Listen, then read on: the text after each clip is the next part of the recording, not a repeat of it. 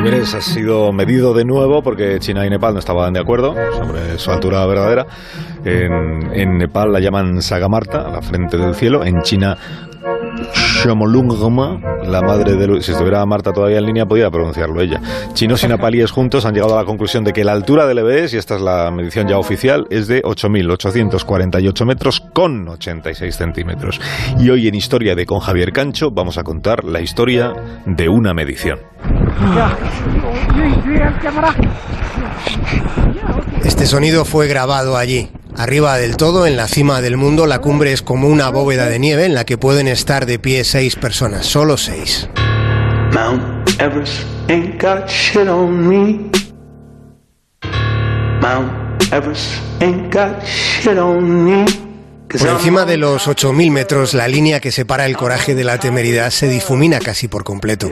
Por eso las paredes del Everest podrían ser consideradas una morgue donde la muerte se petrifica. Escribía Delibes en el camino que las montañas ya están hechas. Sin embargo, el Everest es una de las que sigue creciendo. Enseguida vamos a explicar cómo y cuánto crece. Tratando de llegar ahí arriba, en ese ejercicio titánico, el único músculo que no puede fallar es el cerebro, porque arriba la nieve no cae despacio, ni lenta, ni sinuosa, ni blanda. Allí arriba es como si el cielo se precipitase. Y la nieve era el motivo de la discordia. China y Nepal no se ponían de acuerdo sobre si la capa de nieve debía incluirse o no en la medición. Habiendo nieve permanente en los dos lados, porque el Everest es la frontera entre chinos y nepalíes.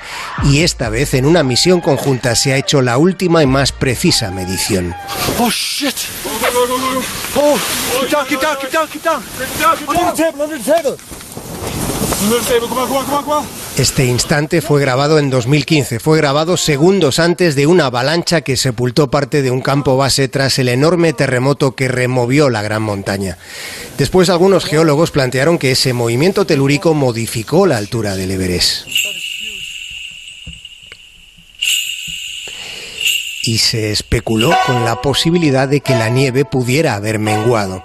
Había otros especialistas que argumentaban que el movimiento de las placas tectónicas pudo propiciar que la montaña fuera ahora más alta, habiendo incluso quienes contemplaron la hipótesis de que tras el seísmo el Everest hubiera dejado de crecer.